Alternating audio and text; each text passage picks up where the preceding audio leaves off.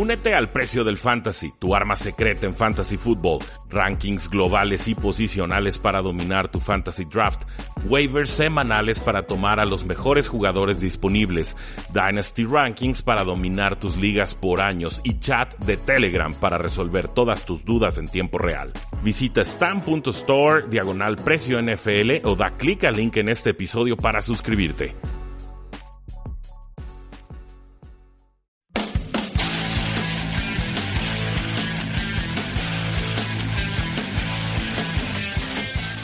Damas y caballeros, bienvenidos a un programa más de Tres y Fuera, donde la NFL no termina y nosotros tampoco. Nino Berrudi Jacinto y ya tenemos campeón para la temporada NFL 2018. Los Patriotas de Nueva Inglaterra se han coronado eh, sobre los Ángeles Rams, lo que solo puede describirse como un juego eh, de pocas emociones, sumamente defensivo, con errores muy eh, puntuales en ambos lados del balón, pero ciertamente hubo un, equipo que estuvo más preparado para este duelo que el otro. Todo esto lo comentamos un poco más adelante. Disculpen la demora por subir este podcast. soy de la idea de que es mejor prepararlo bien un programa, pues, sobre todo como este, porque seguramente en años futuros habrá quien regrese a la hemeroteca de Tres y Fuera y busque programas que resuman lo que fueron los Super Bowls en años anteriores. Entonces le doy un especial cuidado y atención a un programa que tiene trascendencia como puede ser este que resume todo un Super Bowl. Eh, antes de eso, no olviden seguirnos en todas nuestras formas de contacto: facebook.com diagonal 3 y fuera, en Twitter como arroba paradoja NFL, en 3 y. Y claro, suscríbanse y presuman este podcast entre sus contactos. Descárguenlo en sus celulares como 3 y fuera NFL. Eh, un juego extraño, un juego distinto, un juego que se sale del eh, pronóstico en cuanto al guion de juego. Creo que el resultado como tal no debería de sorprendernos demasiado. Los Patriotas de Inglaterra vencen 13 a 3 a los Rams de Los Ángeles. El título que más me gustó de los que estaba encontrando en Twitter fue El silencio de los Rams o The Silence of the Rams, jugando con este nombre de la película, ¿no? The Silence of the Lambs. Este fue propuesto por arroba JSats23 en Twitter. Excelente eh, idea para nombrar un Super Bowl que fue sumamente eh, lento por muchos compases del encuentro. Pero vamos por partes con este partido. Felicidades a los aficionados de los Patriotas de Inglaterra. Eh, se extiende un año más la dinastía de, los Patriotas sobre pues lo que ha sido el milenio. Prácticamente del año 2001 en adelante los Patriotas han sido eh, importantes en cada una de esas temporadas, ganen o no los Super Bowls. Creo que yo no he visto nada parecido. Para mí es la dinastía más importante en la historia de los Estados Unidos. Lo era antes de este juego, lo será después. Eh, decía con los equipos europeos, Barcelona, Real Madrid, etcétera, etcétera. No, no me meto. Ahí cada quien decida cuál dinastía les gusta más. Pero ciertamente yo, yo no, no, he visto algo como lo de Bill Belichick, como lo de Tom Brady, como lo de Dante Scarnecchia, como lo de, estos muchachos que, eh, pese a no ser el equipo más talentoso año tras año, encuentran la forma de competir y muchas veces encuentran la forma de ganar. Este fue un partido retro, este no fue el espectáculo ofensivo al que estamos acostumbrados a lo largo de toda la campaña. Apropiado que en la temporada más ofensiva de la historia, eh, pues la cerremos de esta manera, ¿no? Con un 13 a 3 que ciertamente nos deja un sabor a un juego de los 60, sino a uno del 2019.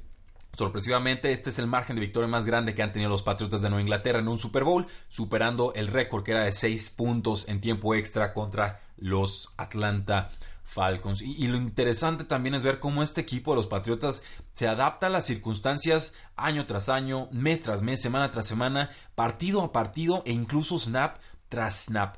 Hace un año los Patriotas, de, los Patriotas de Inglaterra y las Águilas de Filadelfia tuvieron la mayor cantidad de yardas en la historia de un Super Bowl. Pues bueno, ahora los Patriotas y los Rams tuvieron la menor cantidad de puntos en la historia de un Super Bowl. Así de camaleónico puede ser el equipo de los Patriotas y esto pues es mérito obviamente de todo el equipo de cocheo y de la versatilidad y flexibilidad y capacidad mental de los jugadores para acostumbrarse y adaptarse a las circunstancias de cada partido.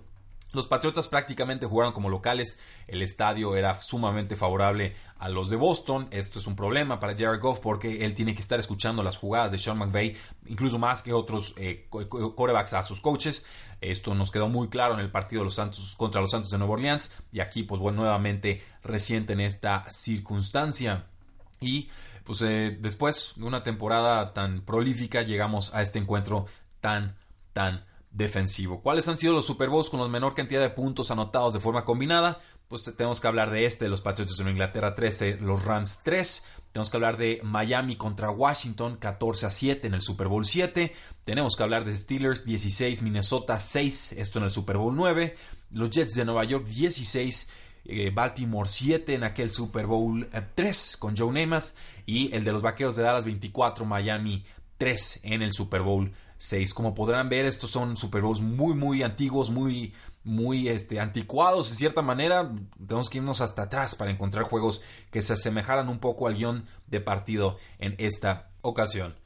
Eh, ¿Cómo estuvieron las series ofensivas al medio tiempo? Pues ahí les va. Fue intercepción, despeje, gol de campo fallado, despeje, despeje, despeje, gol de campo acertado, despeje, despeje, despeje, entrega de balones por turnover on downs, eh, porque no convertía en cuarta oportunidad, despeje y después una rodilla al suelo. Entonces, espectáculo, lo que se dice propiamente espectáculo, no fue lo que vimos ni en la primera ni en la eh, segunda mitad. Nos pregunta Andrés F. Hernández en Twitter, Paradoja NFL, se me ocurre esta pregunta para generar debate en el podcast. ¿Fue el mejor planteamiento defensivo que ha ganado un Super Bowl?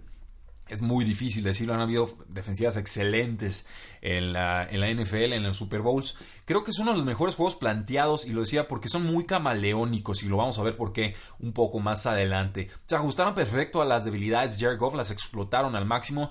No me parece ni de chiste la defensiva más talentosa que ha llegado a, esta, a estas instancias, pero sí creo que el planteamiento como tal sí debe estar ahí en el top 5 o incluso en el top 3 de mejores esquemas y ideas defensivas implementadas en un eh, Super Bowl. También nos decía Andrés. Fernández y le agradezco el comentario. Al volver a escuchar el podcast de 182 de 3 y fuera, te das cuenta que Paradoja NFL es un gran analista, que, amable. Eh, lo primero que dijo fue que la posición más importante de evaluar fue la de entrenador, tal cual fue lo que vivimos e hizo la diferencia. y, sí, estoy, estoy de acuerdo y quise hacer mucho énfasis en ese punto de los coaches, porque cuando un coach llega nueve veces o diez veces o once veces a estas instancias de Super Bowl y se enfrenta a alguien que está estrenándose casi casi como head coach y que lo hace con un quarterback que no tiene tanta experiencia, Vamos, yo, yo sí veía una brecha importante, creía que se podía traducir en el campo, creo que al final así sucedió. Eh, los dos equipos solo pudieron convertir en terceras oportunidades en tres ocasiones. No fue una buena exhibición ofensiva, insisto. Una sola jugada en zona roja en todo el partido. Por Dios, explíquenme eso. Pero eh, eh, bueno, es increíble. Y no fue un duelo de quarterbacks. Sí hubo algo de, duelo de, coaches, definitivamente. Pero aquí creo que las primeras estrellas del juego eran los despejadores, los punters. ¿Cómo, ¿Cómo, les va este dato? 2008 había una competencia de despejadores o de punters en Oregon State, en colegial. 11 años después, esas dos personas, Johnny Hecker y Ryan Allen, ambos estaban enfrentándose en un Super Bowl y enfrentándose es exactamente lo que hicieron, pero era increíble los dos despejadores, en verdad, mis respetos, encajonando a las ofensivas una y otra y otra vez detrás de la yarda 5, de la yarda 10. Era una exhibición eh, de equipos especiales de altísimo, altísimo nivel. Hacker termina con 9 despejes, 417 yardas, eh, lo cual lo empata como la tercera mayor cantidad de despejes en la historia de un Super Bowl, mientras que Ryan Allen despejó 5 veces para 215 yardas, eh, después de un año, más bien después del Super Bowl anterior, en el cual no despejó ni una sola vez. Eh, Allen logró encasillar a los Rams tres veces dentro de su propia yarda 7.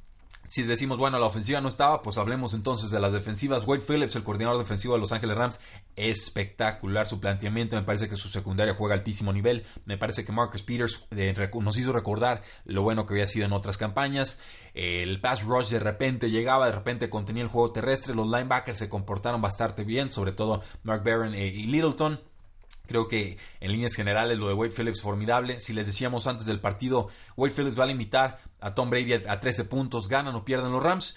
Casi todos hubiéramos dicho van a ganar los Rams, pero finalmente no sucede así. Y es porque Bill Belichick y el, coach defensivo de facto, Brian Flores, eh, también plantearon un excelente partido y en verdad se vio reflejado en la muy pobre actuación de Jared Goff. Empezamos entonces con el lado de los Patriots de Nueva Inglaterra. La defensiva limitaron a esta ofensiva innovadora de los Rams a cero touchdowns y tres puntos. Sofocaron a la línea ofensiva tan poderosa, tan de élite que había mostrado ser la de Los Ángeles Rams. Los limitaron a 260 yardas totales y apenas 14 primeros eh, downs. Los Ángeles fueron el segundo equipo en la historia de los Super Bowls en no anotar un touchdown en un juego de campeonato. Eh, los segundos habían sido los Miami Dolphins en el Super Bowl 6, que también perdieron por tres eh, puntos.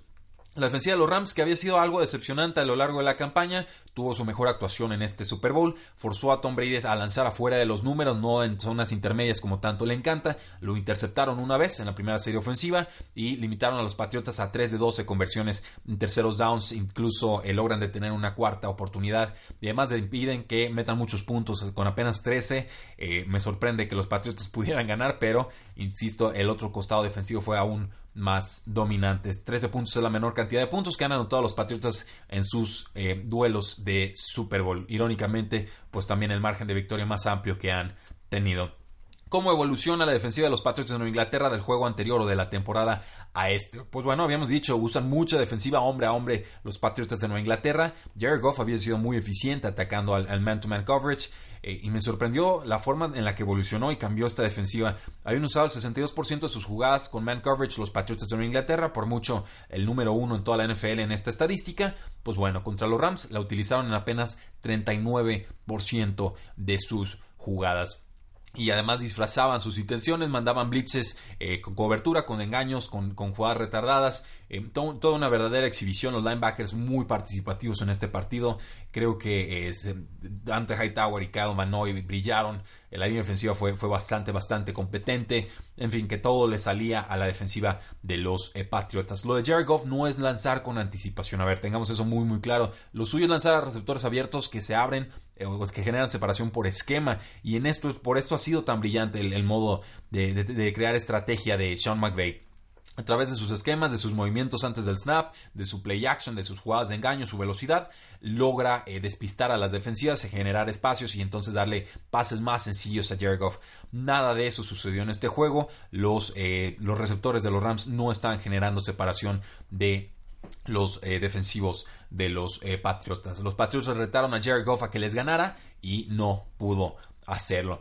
Pero eh, no es todo gracias a la defensiva de los Patriotas. Creo que Jared Goff venía jugando mal desde hace algunas semanas. Mostró algunos destellos de vida contra los Santos de Nueva Orleans en momentos puntuales, improvisando, pero nada de eso se vio en este partido en verdad de las actuaciones más pobres que hemos visto de un quarterback en la, en la NFL jugando en un Super Bowl. Me tendría que remontar quizás a, Rex Grossman o un Trent Dilfer, que ciertamente no, no son los nombres más espectaculares que han sido mariscales de campo en Super Bowls. Hubo un momento en el que Jared Goff ni siquiera eh, tenía el conteo de snaps, lo cuenta mal, se mueve antes de tiempo y le, le, mandan castigo por un false start, algo rarísimo para un quarterback de la NFL, o sea, estaba nervioso y despistado.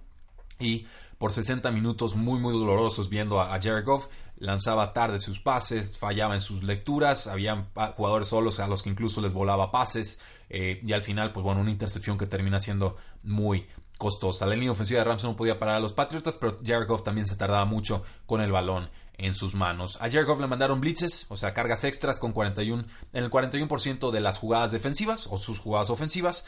Eh, Goff fue presionado en 39% de sus dropbacks, lo cual eh, pues terminó siendo cinco capturas para el pobre Jared Goff. Entonces, presionado, golpeado, se tardaba mucho, la línea ofensiva no le ayudaba. Un auténtico desastre lo que vimos de Jared Goff y de esa ofensiva. Lo interesante con los Patriotas es que nunca mandaron presión con siete o más jugadores. Todo eran seis o menos, lo cual, bueno, podías detener el juego terrestre y lo lograban, y podías contener en juegos en secundaria, lo lograban también, podías llegarle a Jared Goff, lo lograbas también. Entonces, ¿por qué habrías de ajustar tu plan defensivo? Si te está funcionando, que los otros se encarguen de, de detenerte y mientras no lo hagan, tú sigas mandando la misma idea, el mismo concepto y creo que esto le funcionó muy bien a los Patriotas de Nueva Inglaterra que siempre te obligan a encontrar el antídoto a lo que te están proponiendo. Ellos no son eh, coaches o jugadores que se alejen de algo que les está funcionando simplemente por intentar algo nuevo. Si algo les funciona por tierra, por aire, en defensiva, mandando blitzes, etcétera, los Patriotas van a insistir e insistir e insistir con ello hasta que el equipo contrario demuestre que ya encontró la forma de detenerlo. Eh, según el Next Gen Stats de la NFL, los receptores de los Rams tuvieron la peor separación cuando recibían targets de Jared Goff desde que Sean McVay fue nombrado head coach. Entonces, denle mérito a la secundaria de los Patriotas en ese sentido. Y como comparación decíamos, pues Jared Goff fue presionado en 39% de sus dropbacks, Tom Brady solo fue presionado en 14% de sus dropbacks. Dropbacks es cuando das pasos hacia atrás y te esperas a buscar a un receptor. Entonces es como tiempo, eh, en el, tiempo que tienen, digamos, los defensores o el pass rush para llegarle al mariscal de campo. Por la vía terrestre, los Patriotas limitaron a CJ Anderson y a Todd Gurley a 57 yardas por tierra y además lo hicieron sin mandar hombres extras a la caja. Obligaron a, Jared Goff a pensar, a improvisar eh, y también eh, salió un dato por ahí interesante en MMQB, en Twitter. Decían que eh, daban un look a, Jared Goff. Sean McVay le daba una jugada, una, una expectativa de jugada a Jared Goff y cuando se apagaba el micrófono, o sea, cuando le dejaban de hablar al, auricular de Jared Goff 15 segundos antes de cada, de cada snap, de que acabara el tiempo de, cada jugada, los Patriotas hacían ajustes a su actuación. Entonces, si te mandaban, digamos, un look que te decía, uh, aquí viene la carga por la derecha, no mandaban carga y se quedaban esperando atrás y así confundían a Jared. Un, plan de juego verdaderamente formidable, engañaron por completo Jared Goff, lo retaron y no respondió al reto.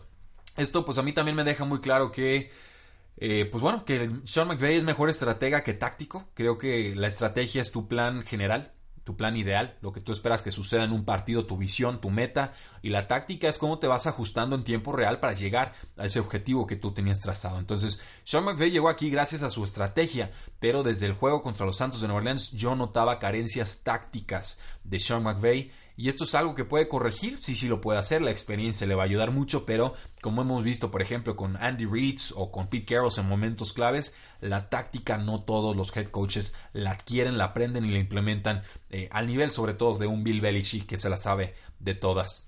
Eh, todas. No aprovechó, digamos, las pequeñas ventajas que le podía haber generado haber arriesgado más Sean McVay. Nunca se la jugó en cuarto y corto. Eh, jugaron de forma un tanto torpe, 9 castigos, 65 yardas. Los Patriotas tuvieron solamente 3 castigos para 20 yardas. Hubo una brecha de experiencia y creo que fue muy palpable en este partido. Vamos entonces al análisis cuarto por cuarto. Me aventé el juego otra vez, buscaba las jugadas más importantes, se las voy comentando así como las fui eh, viendo. Nos pedía arroba brand-flores245 o flowers en Twitter, alguien que nos sigue en la página de Tres y Fuera eh, más bien en arroba paradoja NFL en Twitter, muchas gracias. Dice, por favor habla de que Su casi mata a Devlin en la primera jugada del partido. Pues bueno, Damo con Su casi mata a James Devlin en la primera jugada del partido, pobre fullback. Le, lo estrenaron y feo en este encuentro, pero no hubo mucho de Damo con Su en este duelo. No apareció, no fue el factor X que muchos creíamos que podía llegar a ser.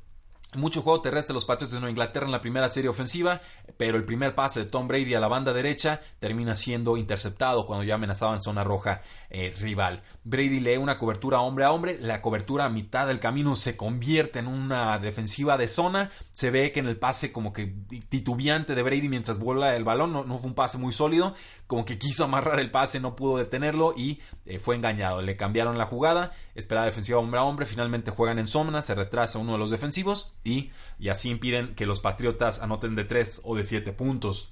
Para mí, cada pase a Chris Hogan era una oportunidad desperdiciada. Chris Hogan fue importante en Super Bowls anteriores, pero ciertamente en, este, en esta campaña en general no fue factor. Yo creo que este puede haber sido el último partido de Chris Hogan y que no será renovado como eh, tras ser agente libre en este offseason. Hubo un castigo personal sobre un eh, jugador defenseless o defenseless player, decían los, los, referees, no la supieron explicar bien, quisieron decir que era algo de Dante Fowler Jr. Yo, yo más bien lo que vi fue un casco a casco de Robbie Coleman que los referees no supieron explicar. Se podía marcar un tanto rigorista, pero finalmente ni siquiera nos explicaron bien la jugada, entonces no, no sé bien qué sucedió ahí. Con Gronkowski lo vi más rápido y ágil que en cualquier otro momento de la temporada. Creo que las dos, semanas de descanso le cayeron bastante bien. El pateador de los Patriotas, Gronkowski, para no perder la costumbre, se estrena en partido grande con falla de 46 yardas, lo cual deja el marcador 0 a 0. Casi intercepta Marcus Peters a Tom Brady, otra vez en un pase que buscaba a Chris Hogan y que fue desviado antes por un jugador de los Rams. Y también creo que Chris Hogan le alcanza a meter un poco la, mano. era un posible pick six porque yo no veía a defensores o posibles defensores de los Patriotas alrededor. Y me recordó mucho esa jugada de los Falcons. ¿Se acuerdan? Que engañan también a Tom Brady, le interceptan y la regresan para eh, touchdown. También en, en un engaño que le hacen al coreback. Hubo también un fumble de Tom Brady que alcanzan a recuperar los Patriots de Inglaterra. Apenas eh, Tom Brady se tardó una eternidad en decidir qué hacer con la pelota y casi le cuesta el partido. Llegamos al segundo cuarto, tercera y siete de los Rams en su propia zona roja. Un pase desviado de John Simon, que llegó como agente libre en esta temporada y lo hizo bastante bien. Estira la mano, interviene en el pase y impide que el safety de los Patriotas, Devin McCurdy, tuviera un pick six sin Rams a su alrededor. Yo creo que si no lo toca John Simon el balón, eh, McCurdy hubiera interceptado la pelota y la regresaba para anotación. Pero bueno, finalmente estas eh, son cosas que pueden suceder en un partido y ni modo para los Patriotas y a lo que sigue Pats no los Rams, perdón, no encontraban respuestas a Julian Edelman. Estaba generando muchísima separación de sus defensores contra Kik Talib, contra Marcus Peters, contra Nickel Robbie Coleman, contra el que le pusieran doble cobertura no importaba. Eh, Julian Edelman se apoderó de este partido. Finalmente un intento de gol de campo de 42 yardas de Goskowski le da el 3 a 0 a los eh, Patriotas.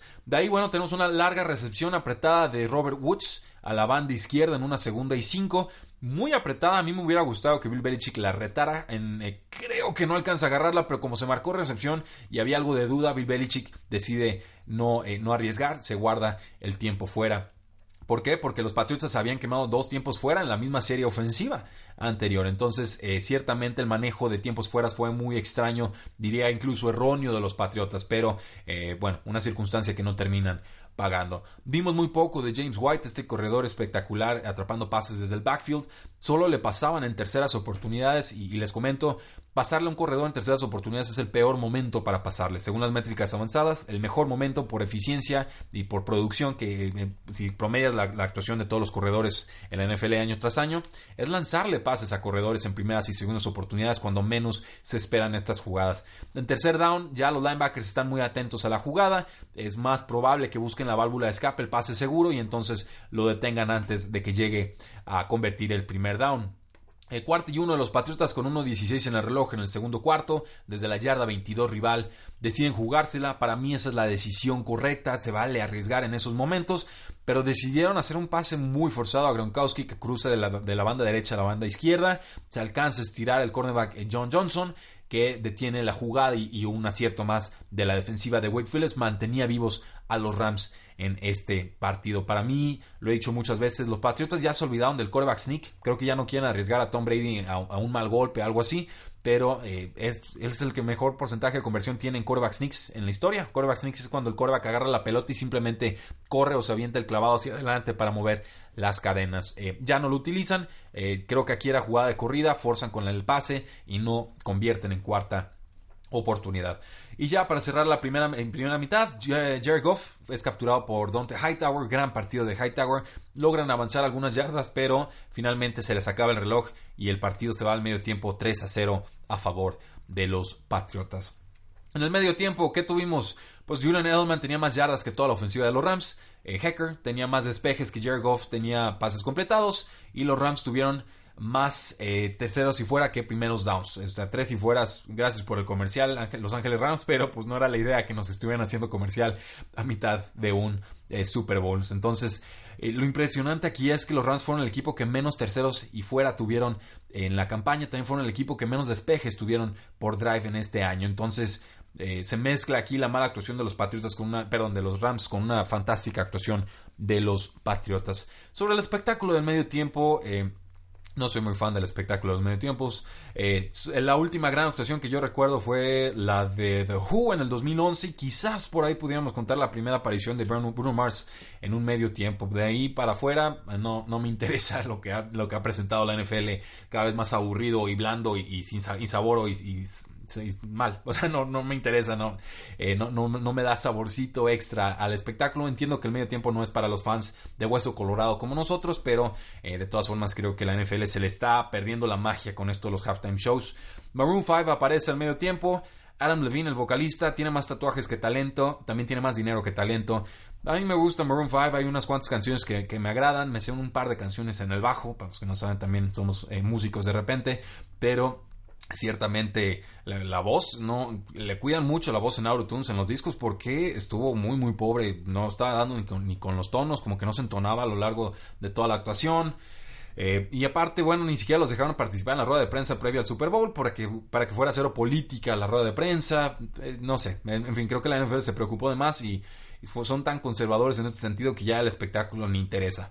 Pero bueno entra Travis Scott un, rapero, eh, y lo hace con un teaser de Bob Esponja, ¿no? en, tributo a Stephen eh, Hillenberg, el, creador de Bob Esponja que murió el año pasado. Eh, fue una buena petición online de que hicieran algo con Bob Esponja. Finalmente les dan esa probadita de entrada con la canción Sweet Victory que fue tan famosa en esa caricatura. A mí me hubiera encantado escuchar toda la canción, pero bueno, unos 15 segundos de comercial tampoco estaban nada mal. Pero en, fin, creo que el medio tiempo fue lo mejor que vimos de espectáculo en el Super Bowl hasta ese momento. Y eso pues, nos habla de lo pobre que había sido el espectáculo en esa primera mitad del Super Bowl. Llegamos al tercer cuarto. Hightower suelta una intercepción cantadísima en el primer pase de Jerry Goff en la, en la segunda mitad.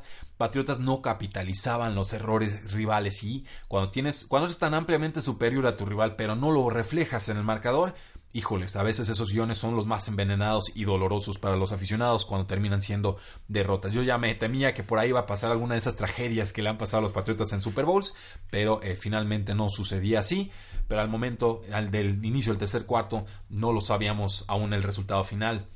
Julian Edelman seguía haciendo de las suyas, no le mandaban dobles coberturas en momentos claves, errorzazo de la defensiva de los Rams. Marcus Peters detiene en tercera y dos, un buen partido para reivindicarse, insisto, apareció todo el encuentro.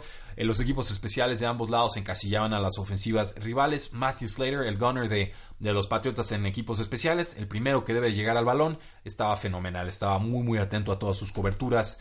Y si se iba a romper un récord en el Super Bowl menos anotador de la historia, ¿por qué no este? ¿Qué tal el despeje más largo en la historia de los Super Bowls? Tenía que despejar Hecker desde su propia zona de anotación, un bote favorable como de 15-20 yardas, termina convirtiéndose en el despeje más largo en la historia de los Super Bowls, un despeje de 65. Ahí los Rams estaban asfixiados contra su propia zona de anotación y el despeje de Hecker, Dios mío, les da muchísimo espacio para respirar. Brady volvió a buscar en largo a Chris Hogan en tercer y cinco, no aprendió, volvió a decepcionar y lo vuelve a detener Marcus Peters. Y entonces reaparece para mí el play action con los Ángeles Rams. No sé por qué no habían usado esto antes. No hubo ni siquiera muchos pases pantalla a corredores. En serio, está, estaba muy difícil eh, entender por qué perdió su identidad los Ángeles Rams en este, en este partido. Creo que no se explica del todo. Creo que por ahí Todd Gurley podía seguir lastimado. Jared Goff algo cansado del brazo. Ya no eran los mismos sin Cooper Cup. En fin, algo sucedió ahí. Perdieron el rumbo, la brújula. Pero aquí la intentaron reencontrar y por momentos así sucedió. Play action uh, con pase a Brandon Cooks. Y termina aquí una.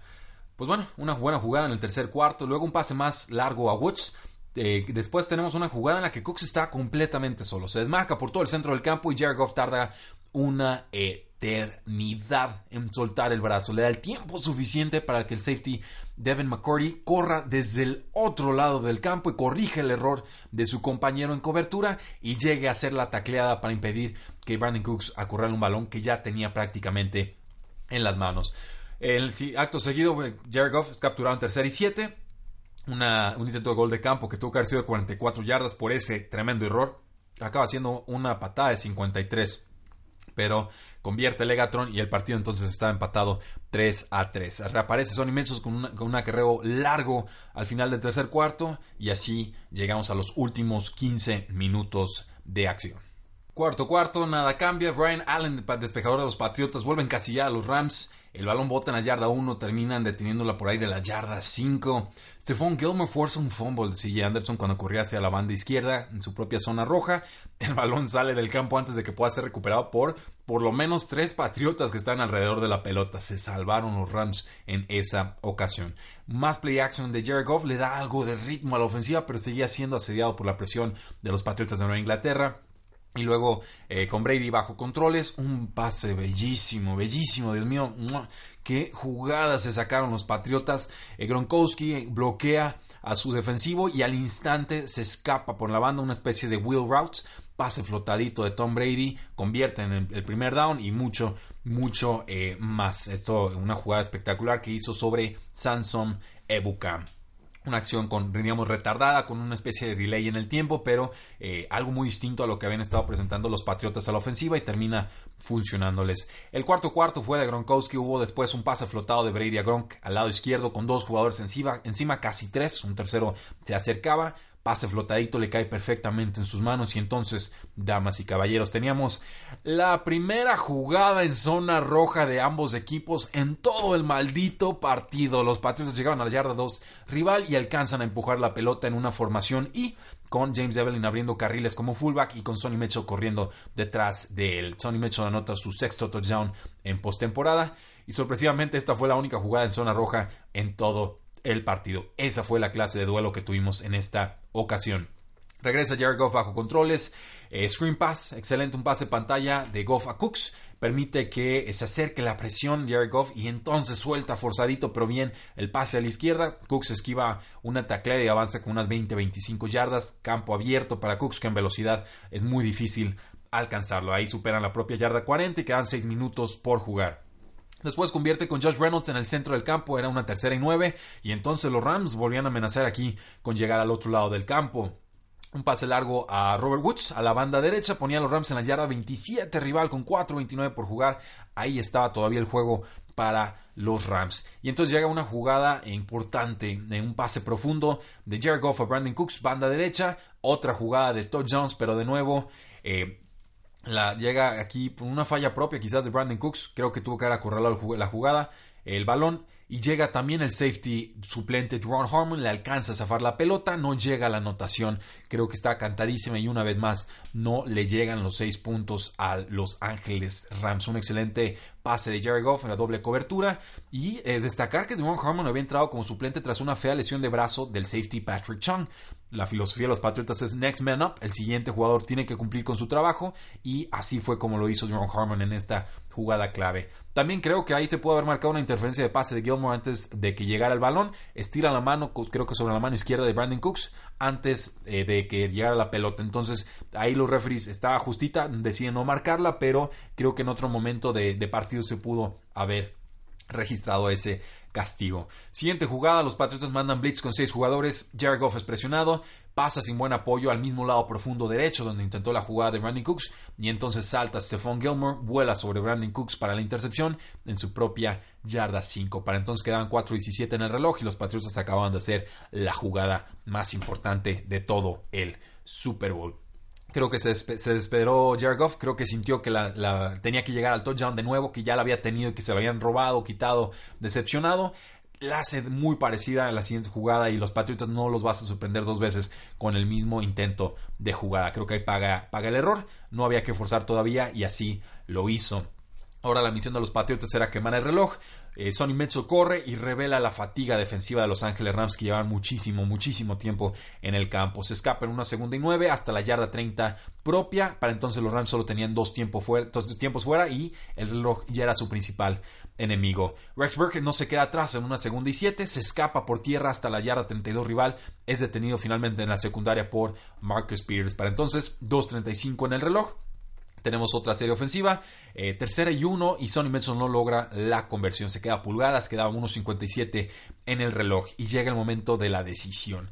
¿Te la juegas, cuarta en pulgadas, y matas el partido? ¿O intentas el gol de campo, que tampoco es una garantía, y ya te falló una eh, Steven Gaskowski? Se ve la duda de Bill Belichick. Juro que le leí los labios y dijo Jesus Christ, eh, Jesucristo, lo cual me dice que sí creen en un Dios, para los que estaban con la duda. Finalmente Belichick decide patear a mí las dos decisiones me hubieran parecido acertadas, creo que era válido empujar el balón y creo que lo hubieran convertido Patriotas, pero entiendo que poner una distancia de 10 puntos con menos de 2 minutos en el reloj también es muy tentador y muy muy válido. Una patada súper ajustada, entra por el palo izquierdo, gol de campo de 41 yardas para Steven Gieskowski. Jared Goff ataca el centro del campo, ya sin tiempos fuera, logra avanzar mucho con dos pases profundos, intentaron gol de campo de 48 yardas cuando quedaban menos de creo que como 15 segundos en el reloj, y sorprendentemente, eh, Legatron falla el gol de campo. Greg Sterling falla de forma bastante clara al lado izquierdo de los de los de la Y y ahí, damas y caballeros, se acaba el partido. Patriots acaba de tener una exhibición defensiva fenomenal.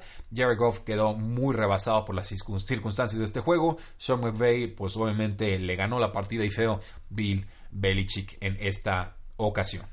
Así fue como concluyó el partido y pues, algunas estadísticas individuales creo que vale la pena comentarlo. Tom Brady completó 21 de 35 pases, 262 yardas, 0 touchdowns y una intercepción.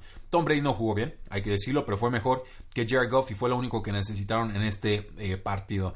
Este, tiene 41 años, tuvo momentos complicados a lo largo de la temporada, pero se mantiene sin duda como uno de los mejores jugadores en toda la NFL. Ya el brazo no es el mismo del de antes, pero con sus pases cortos y su inteligencia sigue logrando mover las cadenas.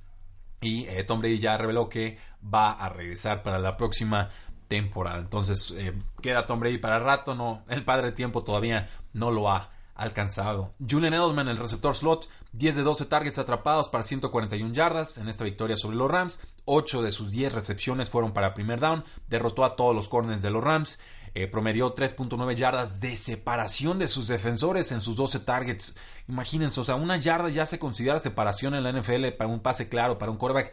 3.9, o sea, los ponían ustedes en el campo y hubieran defendido casi igual a Julian Edelman. Era absolutamente imparable con su técnica y sus rutas y su agilidad. Eh, fue premiado como el MVP, eh, algo que aposté al medio tiempo. Estuve muy contento de ver que la, que la apuesta fructificó. Y pues bueno, finalmente a los 32 años, Julian Edelman vuelve a demostrar que en postemporada es una garantía. Robert Gronkowski, 6 de 7 targets atrapados para 87 yardas en este Super Bowl. Se los dijimos, eh, más de tres recepciones era el, prop en Las Vegas, tres o cuatro, terminan siendo seis de siete y apareció muy poco en la primera mitad, pero tuvo algunas de las recepciones más grandes en la segunda. Sobre todo ese pase que los deja los Patriots en la yarda 2 para mí eh, me parece el punto clave del encuentro y eh, la confianza y la, química que tienen Tom Brady y Rob Gronkowski para intentar un pase como ese. Pero bueno, aquí la, la, sorpresa será ver si Gronkowski decide retirarse o no. Yo ahora más que nunca tengo claro que las lesiones lo han limitado mucho esta campaña. Todavía bloquea muy bien, pero no podía generar separación de sus eh, defensores. Ya no es la bestia de otras campañas, pero sigue siendo un fantástico jugador. Un jugador muy, muy útil, muy versátil. Y si decide retirarse, Gronkowski lo has hecho de la mejor manera. Muy merecido descanso si así sucede. Y bienvenido a la temporada 2019 si no decides hacerlo.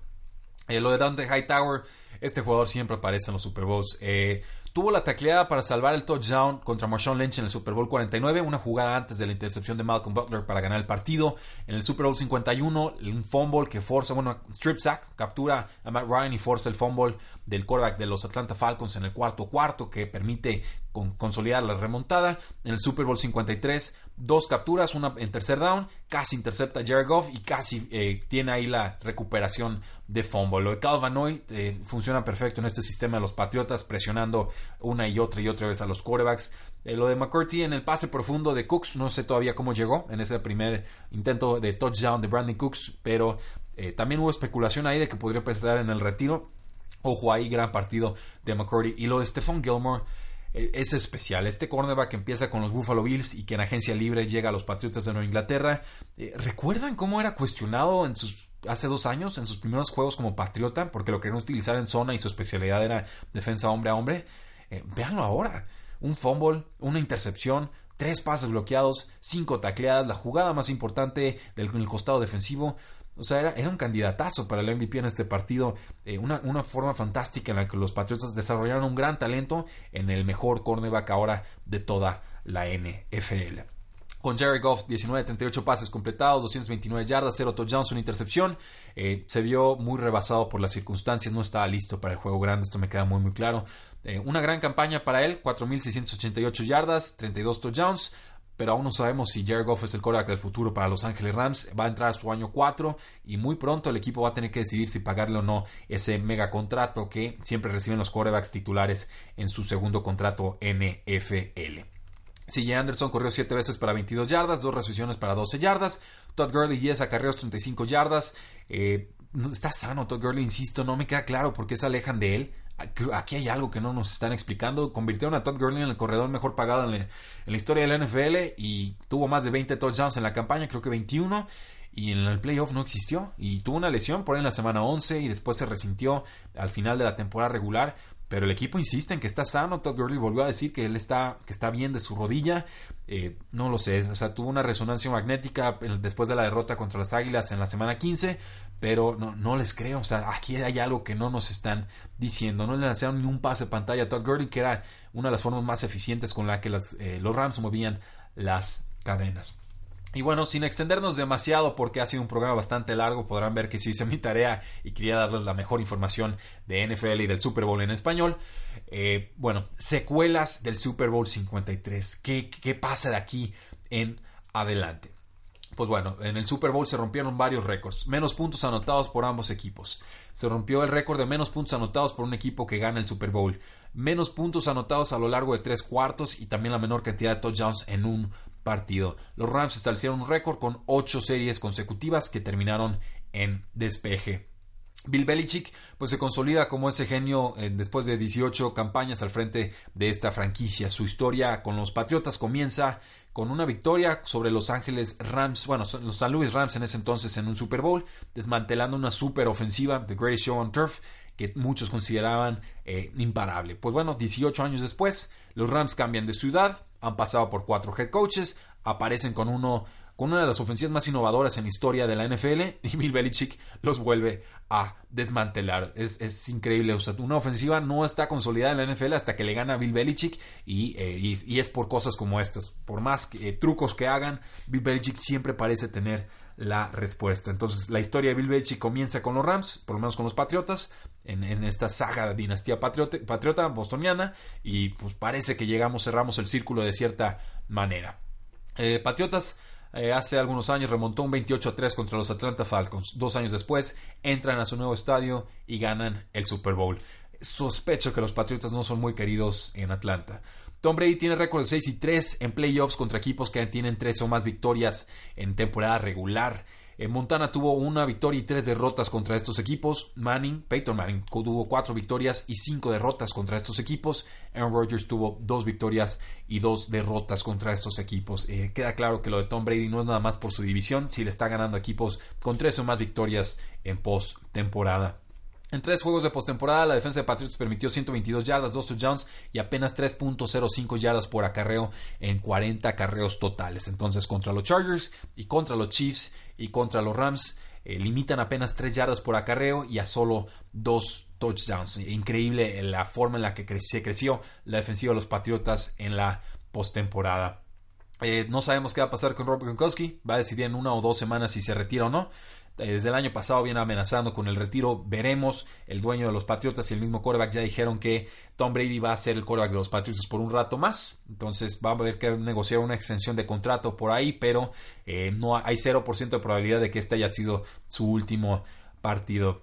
El tackle izquierdo de los Rams, el Andrew Whitworth, admitió que no sabe si va a regresar para una temporada número 14 eh, con el equipo. Bueno, a la NFL sería otra temporada con los Rams. Y dice, no lo sé, a los 37 años y fue uno de los mejores tackles de la campaña. Le costaría a los Rams 10.75 millones entre salarios y, bonos y entraría su último año de contrato con los Rams. Entonces yo creo que sí regresa un año más, pero se le vio muy pesimista en la rueda de prensa.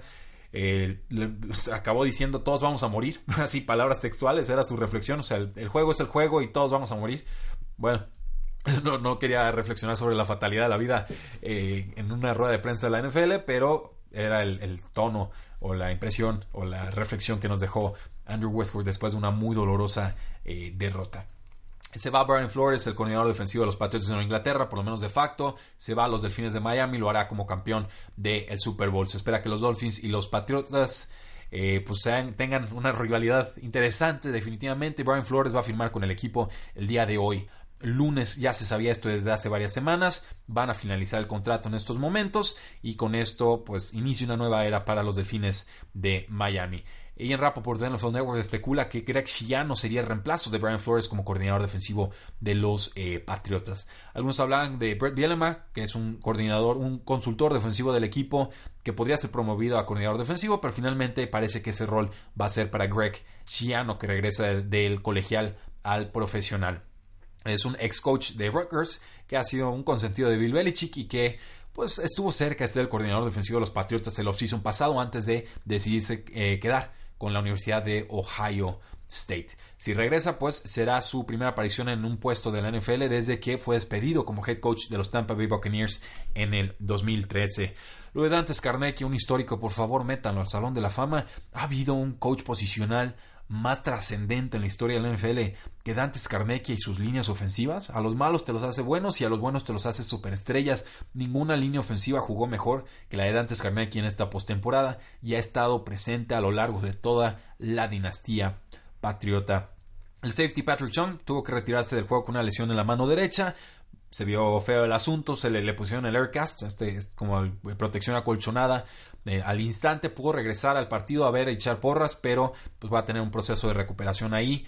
Eh, Josh Gordon recibe su anillo de Super Bowl, aunque usted no lo crea, lo suspendieron a mitad de la campaña, está en, un, en rehabilitación, está mejorando mucho según reportes y hay una posibilidad de que sea reinstaurado antes de training camps de la próxima eh, campaña. Entonces me da gusto por Josh Gordon, ha tenido una vida dificilísima, este tema de las adicciones le ha costado horrores, pero fue importante para los Patriots cuando estuvo en el campo, parte importante que pudieran llegar a postemporada en, condiciones tan favorables y finalmente recibe su anillo de Super Bowl. Eh, valorar lo difícil que es regresar a un Super Bowl. Eh, equipos que se enfrentan a los Patriotas no regresan a, Super Bowl y sin embargo los Patriotas van a encontrar las formas de reaparecer en estos grandes partidos. Salvo Gigantes 2007 y después Gigantes 2011, equipos que se, que se enfrentan a los Patriotas es el equipo que no regresa a la postemporada. Y hablamos de los Rams, y hablamos de las Águilas al inicio del, del, milenio, hablamos de Carolina al inicio del milenio, obviamente los dos duelos contra gigantes ahí a la mitad. Eh, hablamos de los Falcons, ¿dónde están los Falcons? Ya no regresaron. Hablamos de las Águilas, ¿dónde están las Águilas? Ya no llegaron al juego eh, grande. El año pasado ganaron porque todo les salió perfecto en ese juego de Super Bowl, pero eh, ya entraron de panzazo a postemporada y sí dieron una buena pelea, pero no regresan. Y, ese es el asunto, no regresar a un Super Bowl es muy complicado. Ya no hablemos ni siquiera de ganarlo una y otra y otra vez.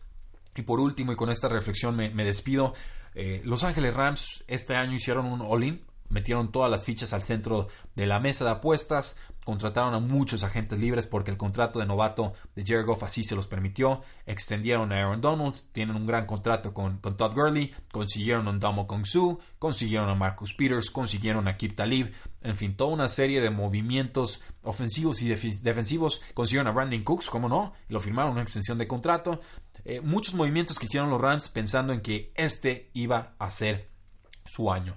No lo fue. Eh, estuvieron cerca, pelearon bien, pelearon de forma muy noble, pero eh, ahora toca pagar las cuentas. Va a haber muchos jugadores importantes de Los Ángeles Rams pidiendo extensiones de contrato o que se les agota su contrato actual. Entonces, cómo los Rams maniobren este off-season complicado va a ser muy revelador y muy importante para ver cómo se pueden posicionar para mantenerse como una potencia en la N F, el ojo todos con los movimientos que hagan Los Ángeles Rams. Para mí va a ser una de las historias más intrigantes en este off-season. Y como no, bueno, también saludar a los aficionados de los Santos de Nueva Orleans. Estoy seguro que ellos hubieran creído y querido estar aquí. Creen ellos que hubieran dado un mejor espectáculo. Eh, no soy yo quien decirles que sí o que no, pero ciertamente Drew Brees pues, no está llegando tampoco en su mejor momento ofensivo. Entonces quizás también hubiera sido un duelo sumamente defensivo, un Patriotas contra Santos de Nueva Orleans. No lo sé y, desgraciadamente nunca lo sabremos. Muchas gracias, un fuerte abrazo, disfruten esta semana. El día de mañana seguimos platicando más sobre este Super Bowl y noticias generales de la NFL. La NFL no termina y nosotros tampoco. Tres y fuera.